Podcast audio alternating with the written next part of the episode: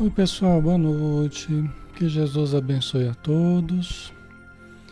Um grande abraço em todos que estão chegando. Sejam muito bem-vindos, tá?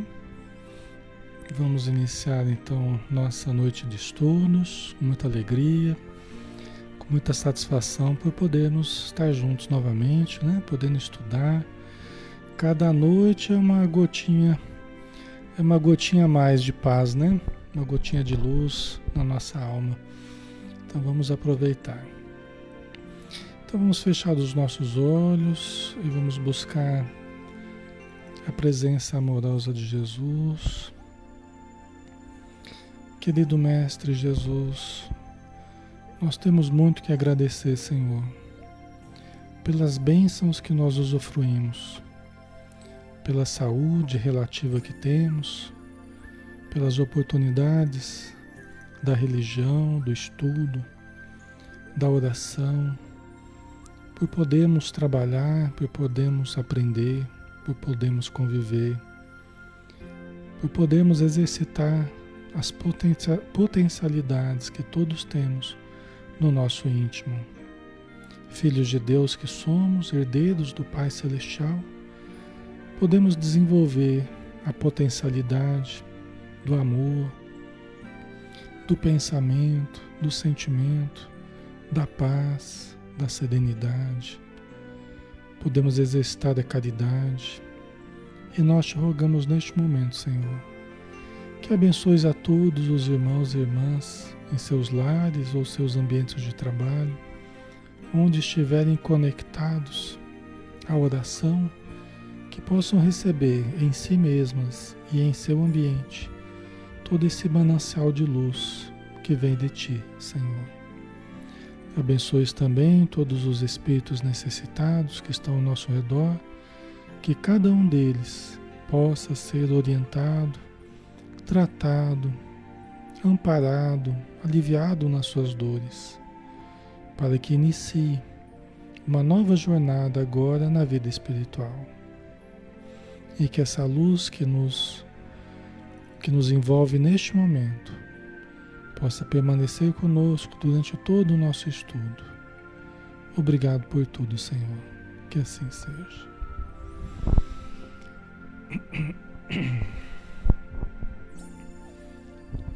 Muito bem, pessoal. Boa noite a todos novamente. Vamos dar sequência ao estudo do livro Paulo Estevão, do Espírito Emmanuel, através na mediunidade de Francisco Cândido Xavier, nosso 33º dia de estudo. Estamos na segunda parte do livro, no capítulo 4, os primeiros labores apostólicos. Né? Capítulo bem importante esse. Já vimos uma série de coisas, de fatos importantes né, da vida de São Paulo. Você poderia perguntar, mas por que estudar a vida de São Paulo?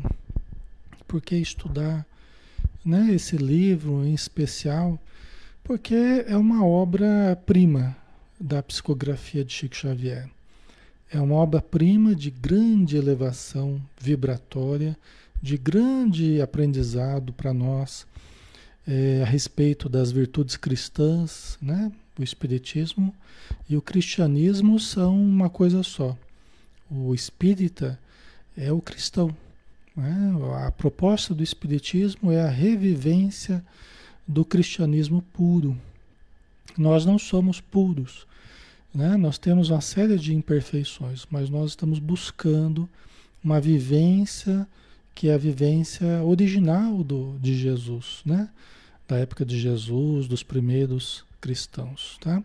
Então, para isso, nada melhor do que é, buscarmos justamente como eram as vivências cristãs no seu início, como eram as práticas dos cristãos no seu início, tá?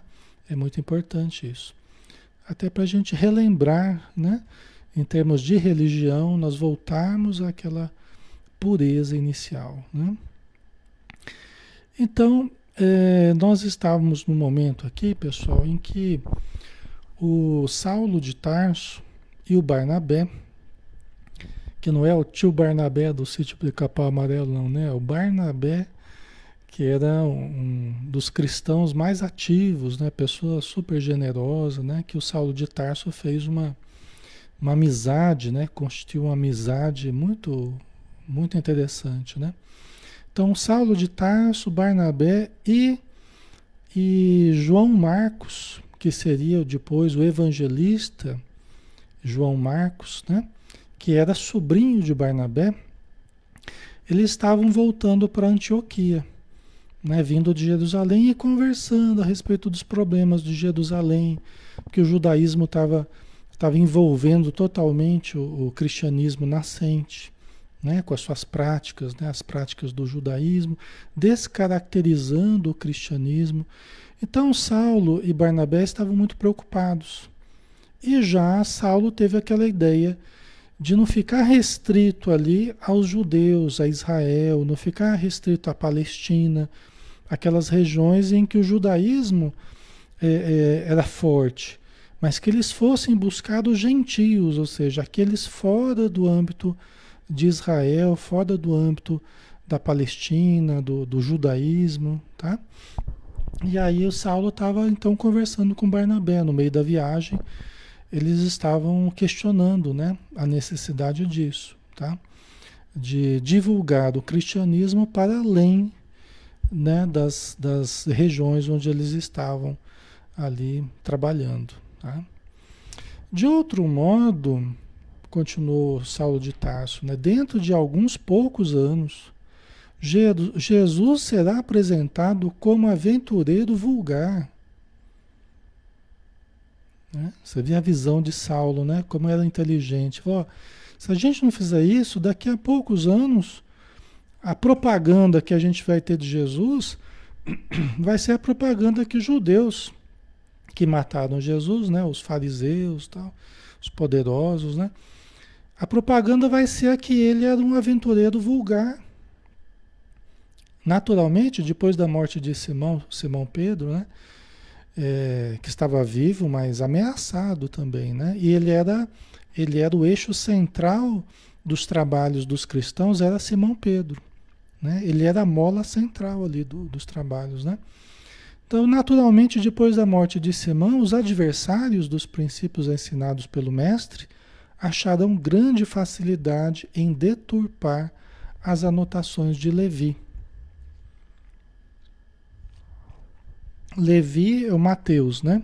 É do primeiro evangelho, o único evangelho que se tinha na época, eram as anotações de Levi, Mateus, né?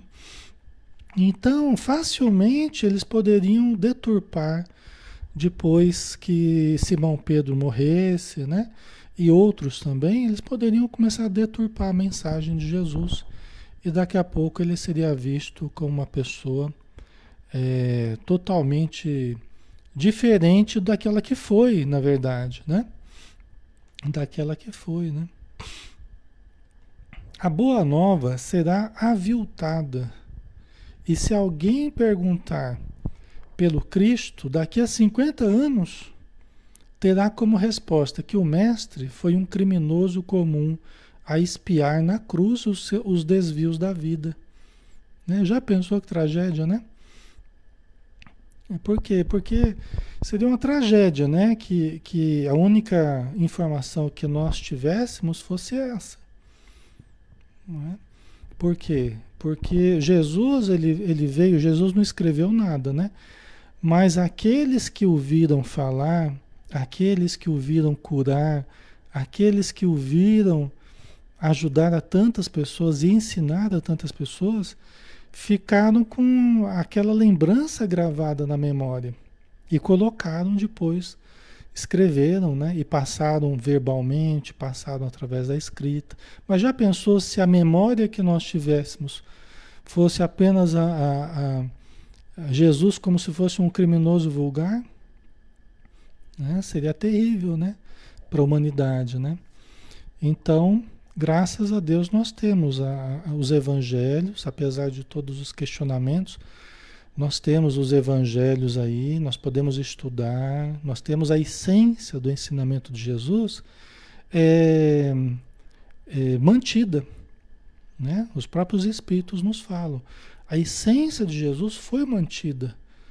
Né? Algumas alterações foram feitas nos, nos evangelhos, sim, né? os dados demonstram isso.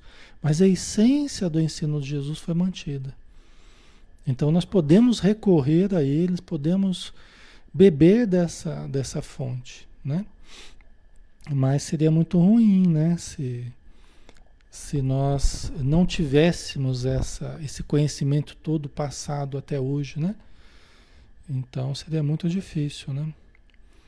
A Maria José colocou, Saulo era muito inteligente, tinha muita visão, até porque ele tinha um bom currículo de quando era líder antes, né, do judaísmo, né? exatamente, é. Por isso que Jesus ele escolheu Saulo, né, para essa tarefa. Né? Não podia ter uma pessoa melhor, né? Super esclarecido, né? Uma inteligência fora do comum, uma capacidade que ele tinha, né, de visionária, né? Então era a pessoa perfeita, né? É uma pessoa que tinha o sentimento e o, e o conhecimento, a inteligência vivaz, né? É... Certo.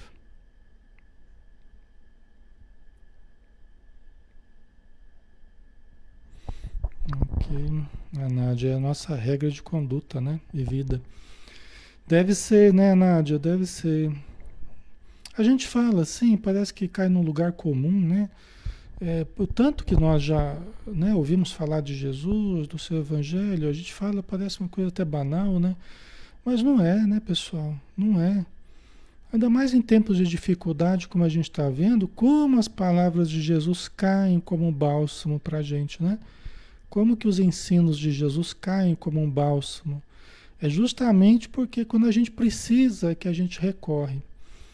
Né? Quando a gente mais precisa, quando a gente entende melhor aquilo que Jesus veio trazer. Né?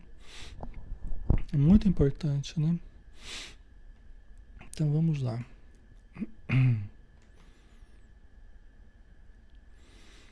Restringir o evangelho a Jerusalém seria condená-lo à extinção.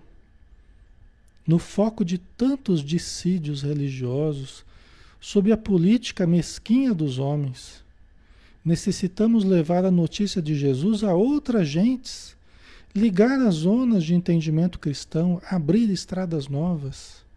Né? Ele tinha uma visão mesmo de. Era um líder, né? Era um líder, era um visionário abrindo caminhos, né? Era uma pessoa que queria sempre mais, né? Queria sempre avançar mais, queria melhorar, queria ajudar, né?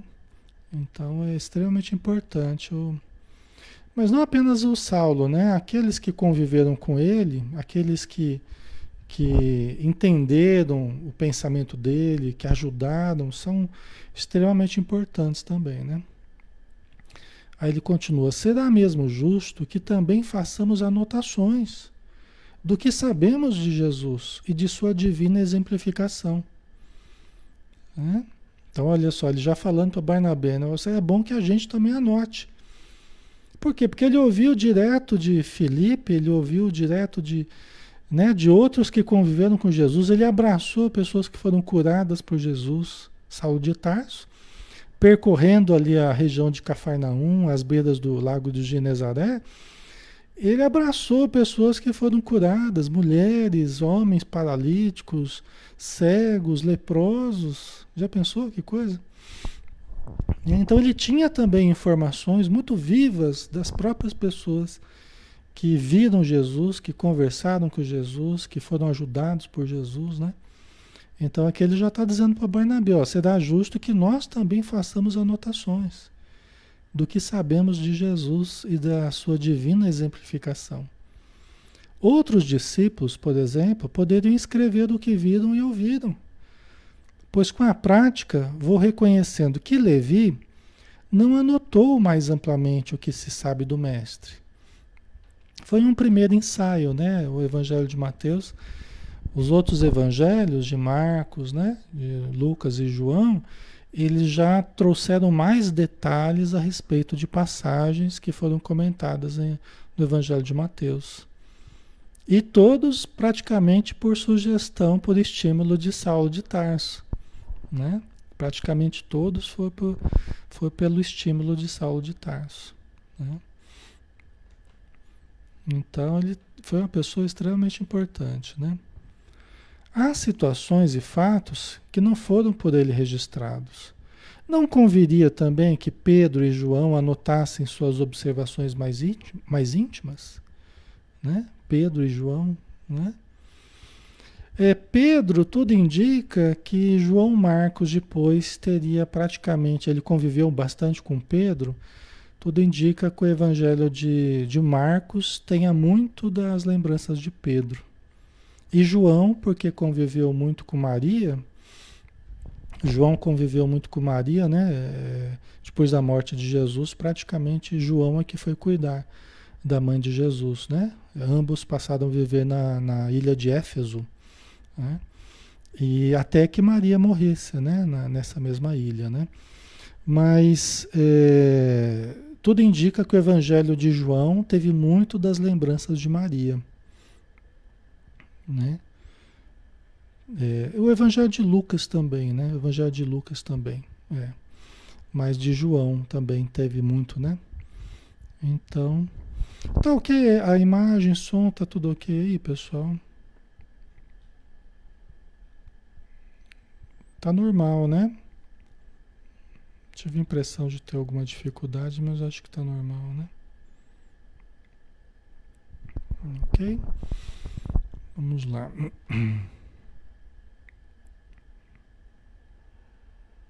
Certo? Então, continuando, né? Normal, né? Tá ok. Barnabé rejubilava-se com perspectivas tão sedutoras né? de divulgação do evangelho, né? As advertências de Saulo eram mais que justas. Haveria que prestar informações amplas ao mundo. Né? Tens razão, disse admirado. Precisamos pensar nesses serviços. Mas como? Né? Como fazer isso? Né?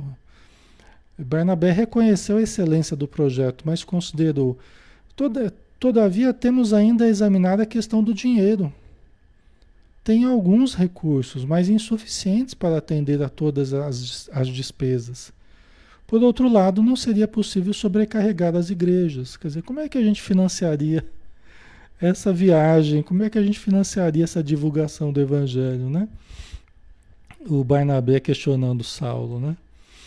Eram coisas que realmente deveriam ser pensadas, né? Absolutamente, adiantou o Saulo de Tarso, ex-rabino. Onde estacionarmos, poderei exercer o meu ofício de tecelão. Né? Por que não? Qualquer aldeia paupérrima tem sempre teares de aluguel. Monte, montarei então uma tenda móvel. Né? Você vê a disposição dele, né? Saulo de Tarso era bem disposto, né? Quer dizer, não, a questão do dinheiro, nós não vamos dar despesas as igrejas. E aqui está uma coisa que a gente volta a falar, né? Saulo de Tarso não nunca viveu das igrejas, ele nunca viveu da religião.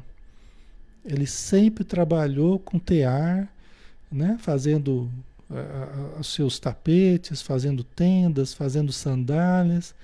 Ele nunca viveu da religião, ele nunca viveu da venda da religião né? Do, da, do, de Jesus.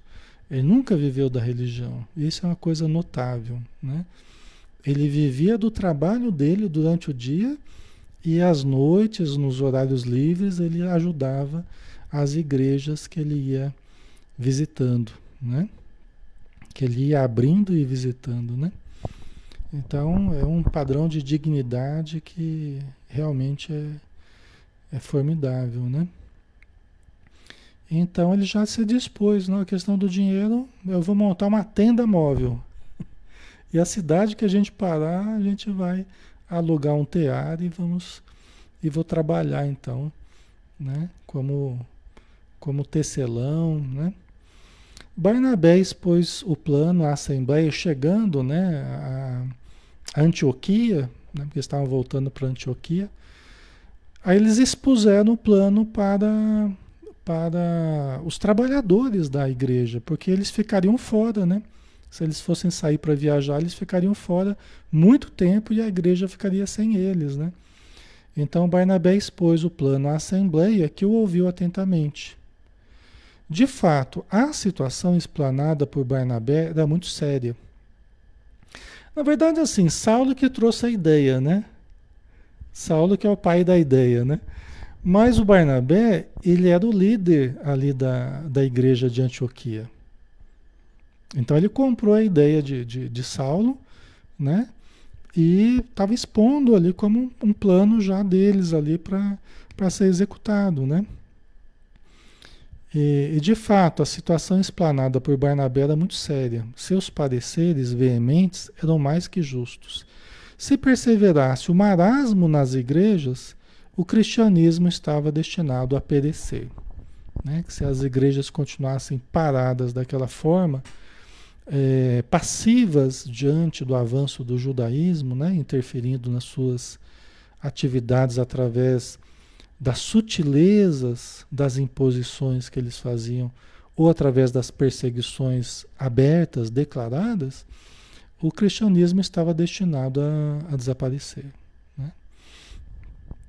Okay. Ali mesmo, o discípulo de Simão recebeu a aquiescência irrestrita e no instante das preces, a voz dos, do Espírito Santo, que a gente já viu, Emmanuel já explicou, que o Espírito Santo, né, ele explica que é a coletividade dos espíritos evoluídos que dirigem a evolução no planeta. Né? Então, para Emmanuel, ele coloca numa nota de rodapé, o Espírito Santo é a coletividade dos espíritos evoluídos que, que comandam a evolução no planeta. Então, quando Barnabé falou, e todo mundo aqueceu, todo mundo concordou com, com a proposta de, de Barnabé e de Saulo, na hora da prece, ah, houve um fenômeno de novo de voz direta. Houve um fenômeno de voz direta. O que, que é isso? É um fenômeno em que é, todos conseguem ouvir a voz dos espíritos, do próprio ar, né, no ambiente onde se está.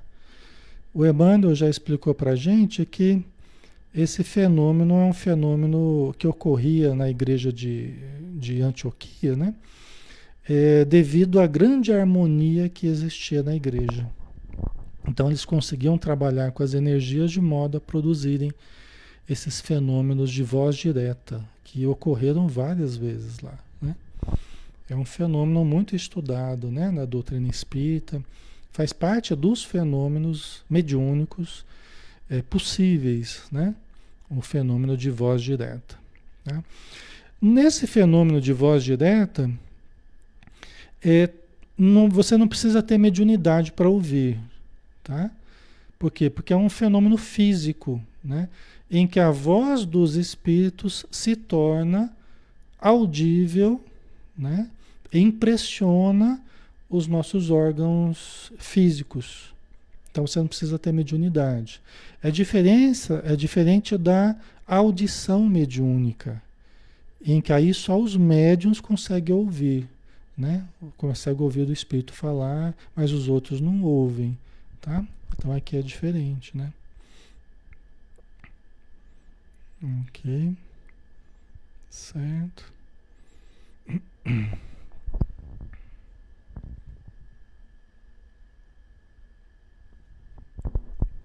No Espiritismo a gente não costuma designar Espírito Santo, a gente não fala, vamos fazer uma reunião mediúnica para conversar com o Espírito Santo. Não. A gente fala, é, vamos fazer uma reunião mediúnica, vamos atender os necessitados e conversar com os espíritos amigos, com os espíritos elevados, com os espíritos que atendem, que ajudam na casa espírita, né? Até porque esse é um termo que ficou muito associado ao catolicismo, né? O Espírito Santo, né? o Pai, o Filho, o Espírito Santo, a Santíssima Trindade e tal, que, que é diferente o modo do Espírito ver. Né? Nós não, não temos esse pensamento da Santíssima Trindade, né? É, é, é, diferente. Então, nós não acabamos não utilizando esse termo. O, o Emmanuel acabou explicando no livro, até porque era um termo utilizado, né? Mas até porque os, os, os, cristãos eles não entendiam ainda essa relação com o mundo espiritual, né? Era uma época que você não tinha as informações que hoje nós temos na doutrina espírita, né? Allan Kardec, no livro dos médiuns, o contato com os espíritos de uma forma muito intensa, né? E isso depois o espiritismo veio a estudar de uma forma muito detalhada, né? Muito coerente, muito lógico, mas na época, né? É, era muito pouco o conhecimento que se tinha sobre vida espiritual, né? Hoje, por exemplo, com os livros de André Luiz, né? Nossa, aí então a gente tem uma visão muito maior sobre o contato com os espíritos, a vida dos espíritos, o modo de pensar dos espíritos, né? E até sobre os fenômenos mediúnicos, né? O André Luiz trouxe informações bem interessantes, né? É. a Marta, né? Tentando imaginar como eles tinham que se portar, fazer dos contatos com dificuldades, pois a distância, a locomoção, a escrita e outras coisas eram mais. Era, era difícil, né, Marta? Era difícil. Imagina o sacrifício de Saulo, de Barnabé, de todos que, que viveram nessa época, para a divulgação. Hoje a gente vai compra um, vai numa livraria, compra um livro espírita, né? ou compra a Bíblia lá. Mas na época você tinha que copiar, você tinha que pegar lá uns, uns os papiros lá, né? Você tinha que comprar, né? E depois copiar página por página, né? Então era muito difícil, né? Não sei se era papiro, papiro é no Egito, né? Não sei se era esse o termo no, ali na, na na Palestina, mas enfim, né? Vocês entenderam, né? Mas é, é, eles tinham que levar adiante, né? Esse projeto, né? E como o Emmanuel está dizendo, né? No instante das preces, a voz do Espírito Santo, né? Dos espíritos amigos que estavam lhe ajudando eles, né? Se fez ouvir no ambiente de simplicidade pura inculcando fossem Barnabé, que eles estavam designando, eles estavam indicando fossem Barnabé e Saulo destacados para a evangelização dos gentios. Então a ideia que eles trouxeram, os próprios espíritos confirmaram através do fenômeno de voz direta, designando mesmo os dois fossem destacados para, essa, para esse trabalho. Olha que coisa, né? Fantástico, né? Pergaminho, né? Exatamente, Mônica. isso mesmo, pergaminho, né? Papira lá no, lá no Egito, né? É isso aí, pergaminho, né? Né? Isso aí. Então eles tiveram uma aprovação do próprio plano espiritual, né? Aquela recomendação superior, aquela voz que provinha dos arcanos celestes, ecoou no coração do ex-rabino de Saulo, né, como um cântico de vitória espiritual. Sentia que acabava de atravessar imenso deserto para encontrar de novo a mensagem doce e eterna do Cristo. Para ele era, era um prêmio, né? Para ele era, um, era uma vitória espiritual, porque de tudo, depois de tudo que ele passou, depois de todas as decepções, todas as quedas, depois de todos os sofrimentos que ele passou, se tornando cristão, né? E, e, as renúncias que ele teve que passar, as angústias, os sofrimentos com a família dele, que, né? o pai dele que o abandonou. Né? De repente ele encontrava aprovação no plano espiritual, ele encontrava aprovação daqueles que interessava mais, né? Porque é, nós estamos aqui para servir a Deus, a gente está aqui para aprender a amar, a gente está aqui para ser útil. Né? E quem melhor do que os espíritos amigos para saber né, é, é, o que é melhor para nós aqui na Terra, já que eles nos conhecem há tanto tempo, sabem das nossas dificuldades, sabem das nossas outras encarnações né? sabem do, do, do que nós precisamos, do que nós programamos para essa vida. E aí Saulo estava ouvindo a própria voz dos Espíritos, falando que a ideia que ele teve era correta, né? Que esse realmente era o trabalho a ser executado, né? Né, Maria José? Emoção, tudo valeu a pena, né? Acho que foi essa e tudo passou na mente dele rapidamente, né? Ele lembrou de tudo que ele passou, ele lembrou de todos os sofrimentos e, e, e você vê, ele foi recebido com desconfiança pelos cristãos, né? Na casa do caminho. Primeira vez que ele chegou, nem pôde ficar lá, então ele teve que conquistar o espaço dele, né? E agora ele tinha essa prova do plano espiritual, né? Jesus aprovava o, o, a ideia dele, né? E a boa vontade dele. Então era algo realmente muito importante para Saulo, né? Dentro em pouco, cheios de confiança em Deus, Saulo e Barnabé, seguidos por João Marcos, despediam-se dos irmãos a caminho de Seleucia. Seleucia era um porto marítimo de Antioquia. Antioquia é próximo do litoral. Um pouquinho afastado, mas um pouquinho só, né? E tem a Seleucia, que é o porto praticamente ali de, de Antioquia, né? Certo. Então, e o João Marcos, né? João Marcos, quando eles definiram que eles iam ter que, eles iam fazer essa viagem mesmo, aí tinha um problema. O que nós vamos fazer com João Marcos? Porque a Maria Marcos, né, a prima, a, a irmã de Barnabé, tinha pedido para o João Marcos ir junto, né? Mas aí eles determinaram que que, que João Marcos acompanharia eles. No próprio João Marcos quis fazer parte da empreitada tal, né? Ok. Eu até coloquei um, um mapinha aqui para vocês verem, né? É, aqui, aqui não dá para não dá para mexer o cursor aqui é uma pena. Tem que dar um jeito para Aqui é Antioquia do lado direito aqui, ó, né? Antioquia. Eles resolveram ir para Chipre, né? A ilha, tá vendo essa ilha aqui, Chipre, né? Que está no meio desses tracinhos vermelhos aqui, ó. Então eles saíram de Antioquia e foram para Chipre. Chipre é uma, uma ilha grande, né? É uma república, né? Hoje uma república do a República do Chipre, né? É um país. Tá? É uma ilha, mas é um país. Então eles foram começar por Chipre, porque é, Barnabé ele vinha de Chipre, ele era originário de Chipre. E ele falou assim: Ah, eu bem que eu queria visitar os meus parentes lá, eu queria resolver algumas coisas lá. Aí ele falou: Então vamos começar por Chipre. Aí já foram por Chipre, onde eles iriam começar as pregações, né? É, e o Barnabé iria resolver alguns, algumas questões familiares. Né?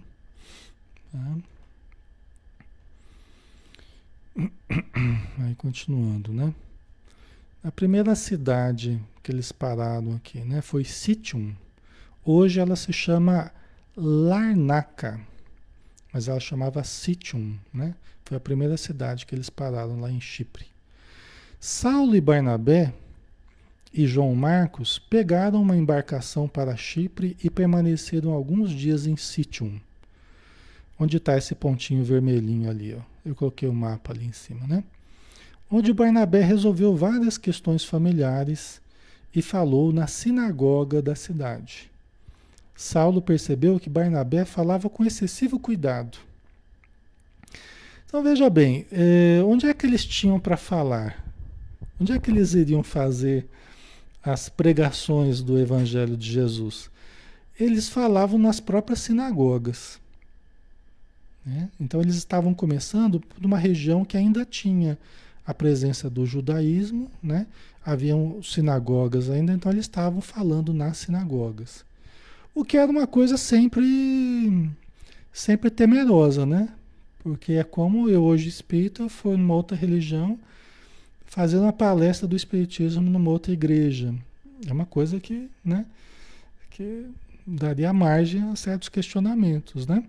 Talvez as pessoas não gostassem, né? Certo? Mas era o que eles faziam, tá?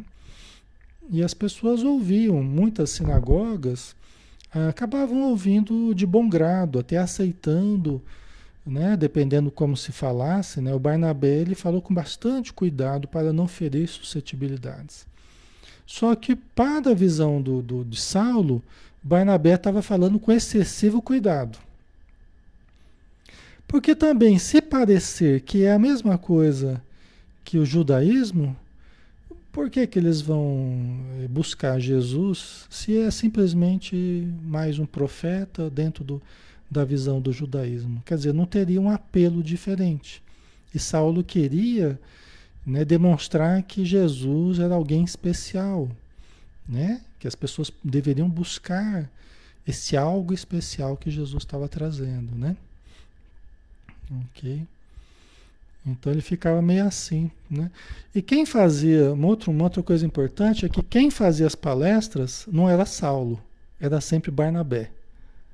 Vocês lembram que Saulo teve aquela dificuldade, quando ele ia falar, ele começava a gaguejar e o pensamento confundia e tal. E o pessoal até estranhava, porque ele tinha uma fama de orador, né? Tem uma oratória brilhante. E aí eles começaram até a afastar Saulo de Tarso da oratória. Vocês lembram disso, né? Na, na igreja de Antioquia, né? E o que aconteceu? O Barnabé, chefe dessa expedição que ambos estavam realizando, ele que era o responsável pela pregação, ele que era o responsável pelas palestras. Tá? Né? Só que o Saulo ia achando que estava tava meio devagar a coisa, né? Aí eles foram para uma outra cidade chamada Amatonte. Aí tá também o, o, mapinha ali mostrando, né? O pontinho vermelho ali. Em Amatonte, os mensageiros da Boa Nova demoraram mais de uma semana. A palavra de Barnabé era profundamente contemporizadora. Caracterizava-se em tudo pelo grande cuidado de não ofender os melindres judaicos e Saulo ficando meio assim, né? Embora as pessoas estivessem gostando, né? Mas Saulo achava que estava havendo excessivo cuidado, né? Por parte de, de Barnabé, né? Depois de grandes esforços, chegaram a Neapafos, aqui no, no canto esquerdo, aqui, ó. Acho que não dá para enxergar direito, mas está aqui um pontinho vermelho no canto esquerdo. Então eles chegaram em Neapafos, onde residia o procônsul, a sede do governo provincial. Qual governo? O governo romano. Tá? É o procônsul que representava os interesses de Roma. Tá? É, vocês lembram de alguém? Vocês lembram de alguém que vinha de, de Neapafos? na história. Vocês lembram de alguém que fez parte da história que, e, que, e que vinha de Neapafos? Era originário de Neapafos? Vamos ver se a memória de vocês está boa. ai, ai. A história vai ficar interessante. A semana que vem vai, vai ter um lance bem curioso. Quem vinha de Neapafos era o Sérgio Paulo. Vocês lembram do Sérgio Paulo? Sérgio Paulo era aquele ilustre romano que, que ficou doente naquela galé romana que o Gesiel que o Gesiel estava lá remando, né? Vocês lembram? O Gesiel Estevão, né? Gesiel estava lá remando, escravizado, né? Pelos romanos, ele estava lá remando, até que aquele ilustre Sérgio Paulo é, que estava viajando ali, né? É, ficou doente. E aí o Gesiel foi cuidar de Sérgio Paulo, né? O Sérgio Paulo era o procônsul lá da, da, de Chipre. Falhou a memória, Elia. É, então. Mas aí vocês vão lembrando devagarzinho. E a gente vai relembrando, né? Então, ali em Chipre era onde morava Sérgio Paulo. Tá? que ajudou, né? Ele acabou libertando o Estevão, deu dinheiro para ele, porque o Estevão cuidou dele, né? O, o Estevão foi, foi designado, era escravo, né? ele foi designado para cuidar do Sérgio Paulo. Aí, através de orações, através de ungüentos, né? através do, do, do cuidado atencioso dele, que o Sérgio Paulo se recuperou. E aí, grato né, pelos cuidados de, de Gesiel, ele acabou libertando Gesiel. Né? Favoreceu que ele, que ele chegasse até a praia né, de barco e, e, e, e sumisse, né? inventasse um outro nome e para se, se esquivar dos romanos. Né? Porque quem ia para as galés não voltava mais. Né? Era praticamente uma sentença de morte. Né?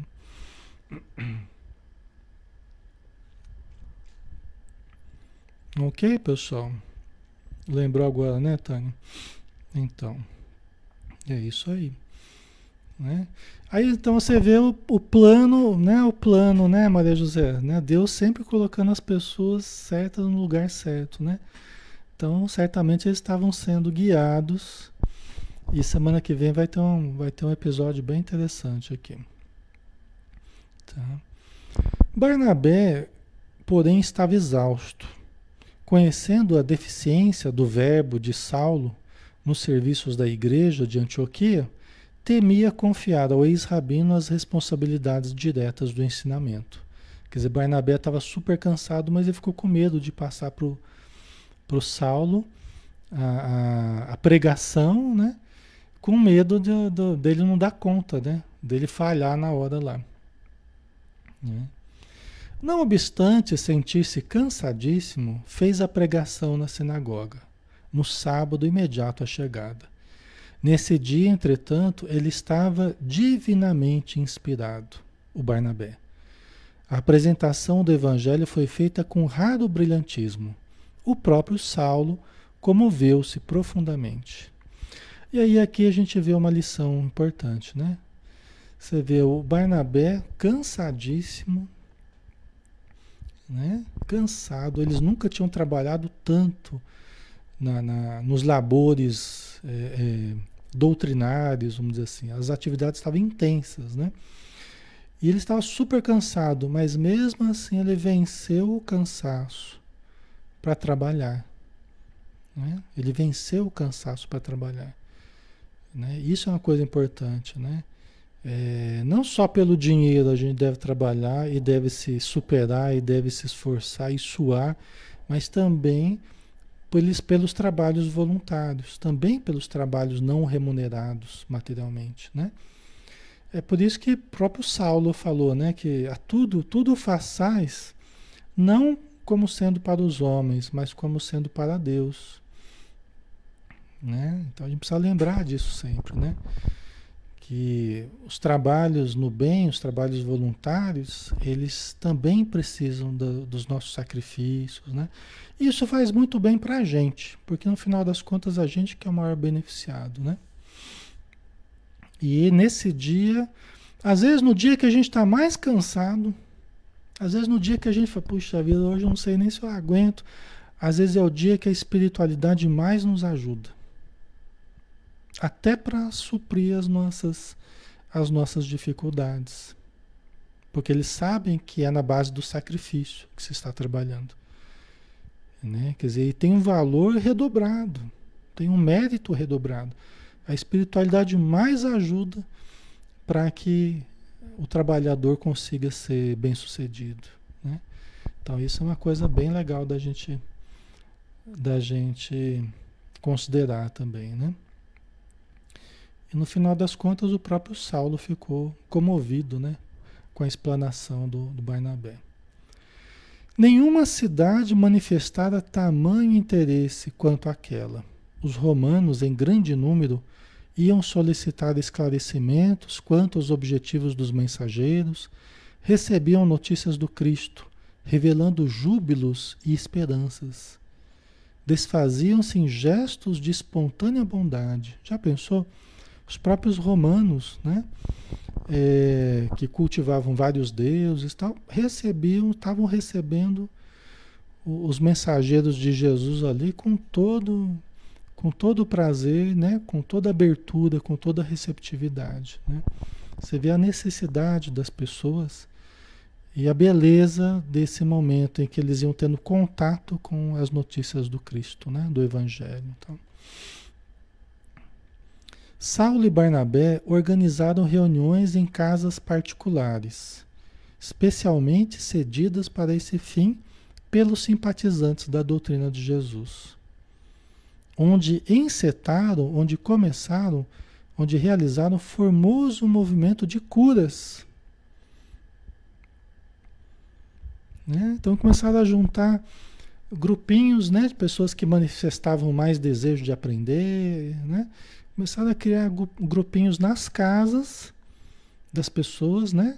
especialmente ali é, cedidas para esse fim, né? É, e iniciaram um trabalho de curas. Assim como Jesus fez, né? Porque a necessidade era grande em toda parte, né? Não havia o sistema de, de, de atendimento que nós temos hoje, os sistemas de saúde nos países, né? Era uma precariedade muito grande, necessidades imensas em todo lado, né? Então eles começaram um formoso movimento de curas. Com alegria infinita, o tecelão de Tarso viu chegar a extensa fileira dos filhos do Calvário. Quem são os filhos do Calvário? São aqueles mais necessitados, né? aqueles que Jesus mais gostava, aqueles que Jesus mais se aproximava, né? É a, é a velhinha do óbolo da viúva, né? Que estava lá dando o necessário. Era o outro que estava lá mendigo, pedinte, né? o paralítico, outro cego, leproso, as pessoas de má vida, consideradas de má vida, né? mal faladas, eram os filhos do Calvário, aqueles que mais sofriam. Né? Então aí é, Saulo de Tarso ficou feliz, porque ele começou a ver chegarem a extensa fileira ali dos filhos do Calvário. Né? E que é importante a gente nunca se afastar desses né, mais necessitados. Né? Eram mães atormentadas, doentes desiludidos, anciães sem nenhuma esperança, órfãos sofredores que agora procuravam a missão, a missão deles, né? As casinhas ali, o atendimento, né? A notícia das curas julgadas impossíveis encheu Neapafos de grande assombro. E Neapafos era uma cidade de grandes possibilidades culturais, é, locais muito aprazíveis, locais muito bonitos, né? Era uma região é, especial, assim. E ali você vê que coisa, né? Eles conseguiram curas interessantes, chamou, chamou a atenção da cidade, da, da região ali para as possibilidades, né? De cura, né? De melhora. Os missionários impunham as mãos, né? Em posição de mãos, né? Como no passe, né? Os missionários impunham as mãos fazendo preces fervorosas ao Messias Nazareno. De outras vezes, distribuíam água pura em seu nome, água fluida, né? Então também distribuíam água que certamente tinha um poder curativo, né? E as, e as, e as curas iam aparecendo. Por quê? Porque a espiritualidade trabalhando conjuntamente com eles, né? Jesus, através dos seus emissários, ajudando essa missão né? Do, dos três aí, né? Do, do, do Saulo, do Barnabé e do João Marcos. Né? Bonito, né, pessoal? O trabalho, esse é um trabalho dos mais gostosos né, de fazer. Esse trabalho junto à necessidade, né? junto àqueles que mais precisam, junto aos doentes, aos obsediados, né? aos carentes de todos os tipos. Né? Ali você vê a mensagem é, adquirindo uma função imediata na vida das pessoas, né? adquirindo uma função imediata de consolo, de alívio, de reconforto, de melhora, né? Nem sempre, nem sempre a gente vai conseguir a cura do corpo. Nem sempre a gente vai conseguir a melhora de certos sintomas, né? Geralmente melhoram os sintomas, né? Mas nem sempre isso, isso é possível. Agora, a melhora da alma sempre é possível. Sempre é possível a melhora da alma. Para aquele que busca com sinceridade, para aquele que busca com real desejo de melhora, né? para aquele que escuta de fato a mensagem de Jesus, a mensagem dos Espíritos, né? E esse sempre vai melhorar, mesmo que progressivamente, mas ele sempre vai melhorar. Né? E muitas vezes o corpo acompanha a melhora do espírito também. Né? Isso é inegável. Muitas vezes a melhora do corpo acontece né? junto com a melhora do espírito. A Socorro colocou, né? São os mais abertos, mais receptivos, né, Socorro? Exatamente. Os filhos do Calvário, né? É. Que Chico Xavier gostava tanto também, né? Nunca se, nunca se afastou deles, né? Dos sofredores, né? A Luizão colocou, né? E a depressão? Depressão também. Pode encontrar grande alívio, grande melhora nessa mudança interior que é a mensagem de Jesus, que é a mensagem dos Espíritos, lembrando Jesus, né? É, pode nos proporcionar, reavivando nossa fé, né? nos trabalhando para a mudança de certos conceitos, de certos sentimentos, modo de ver a vida, que é muito importante na depressão também, né?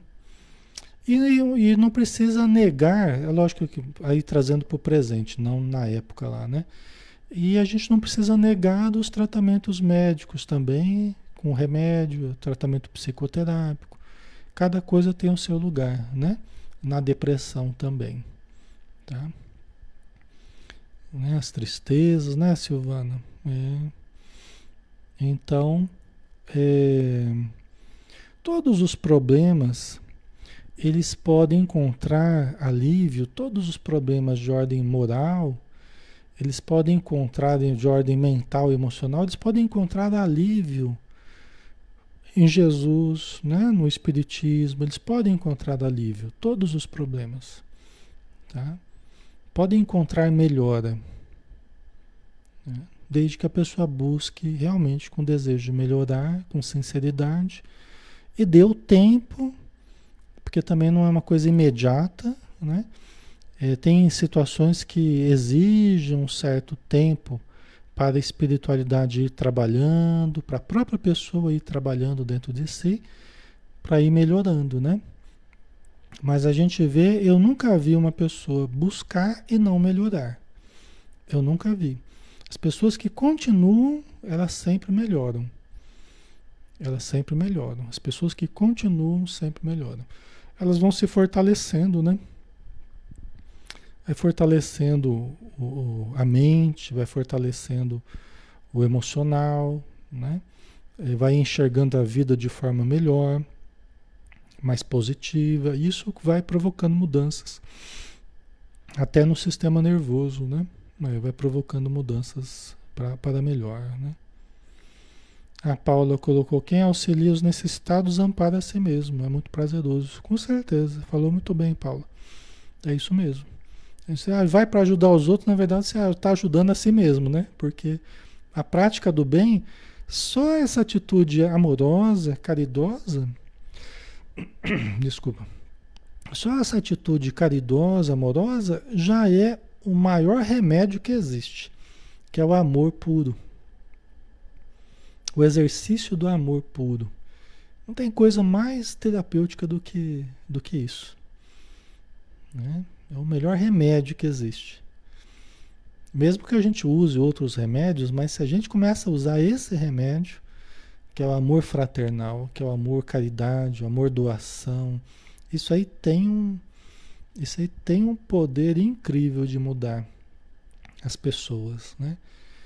É uma, é uma energia muito diferente que a gente começa a utilizar. Tá? Né? A gente começa a ver a necessidade ao nosso redor, né? A gente começa a esquecer um pouco dos nossos conflitos, começa a olhar para os outros, se alegrar com a melhora dos outros. Que é uma coisa mais gostosa é que nem uma plantinha que você vai cuidando e aquela plantinha vai crescendo. Eu adoro, eu adoro flor, planta, né? Aí você vai cuidando daquela plantinha, ela vai melhorando, vai crescendo, vai dando flor. Cuidar das pessoas é a mesma coisa. Né? A gente sente uma alegria muito grande ver das pessoas florindo, as pessoas sorrindo, as pessoas que chegaram tristes, né, começam a sorrir, chegaram desanimadas, começam a ficar mais, mais alegres, mais animadas. Isso é a coisa mais gostosa que tem, e a gente vê isso acontecer. Né? O Espiritismo faz muito isso com a gente, né? A gente conhece a doutrina espírita, conhece a casa espírita, é maravilhoso, né? A gente fica empolgado mesmo, né? Muito bem, pessoal. Então nós vamos finalizar por hoje. Semana que vem, então, não perco, né? A continuidade aqui do, do Paulo Estevam. Vai ter um episódio bem interessante que vai, vai acontecer. Aí a gente continua, tá? Vamos fazer a nossa prece, pessoal, para a gente finalizar então, né? Senhor Jesus, que nós possamos ser como os nossos irmãos do estudo, demonstrarmos a nossa firmeza, a nossa determinação, nossa constância no bem, demonstrar a nossa capacidade de renúncia, não a renúncia vazia, mas a renúncia com propósitos elevados, aquela que nos preenche de paz, nos preenche de amor, de ideais superiores, de alegria então ajuda-nos, Senhor, a compreender corretamente os teus ensinos, os ensinos dos bons espíritos, para que através desses esforços continuados, o nosso modo de enxergar a vida se ilumine e nós possamos nos iluminar junto com a nossa visão.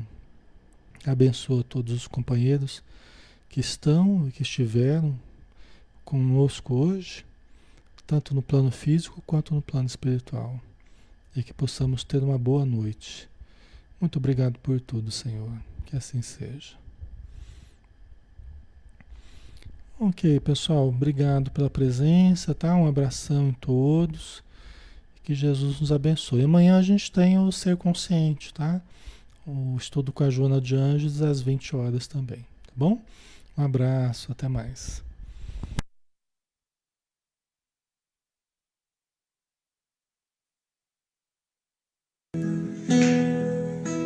Quero paz na minha vida, quero luz no meu caminho, quero viver.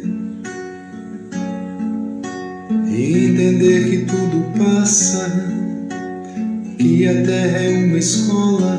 E eu quero aprender. O amor é a estrada que devemos caminhar quem tiver vontade firme tem felicidade. Vem viver a emoção, dê a mão, vamos seguir. Quem quiser um tempo novo tem que ter bondade. Eu quero amor, eu vou te amar fazendo assim a nossa vida vai mudar. Eu quero amor, eu vou te amar, fazendo assim a nossa vida vai mudar. Quero paz na minha vida, quero luz no meu caminho, quero viver passa, que a terra é uma escola e eu quero aprender. O amor é a estrada que devemos caminhar. Quem tiver vontade firme tem felicidade. Vem viver a emoção.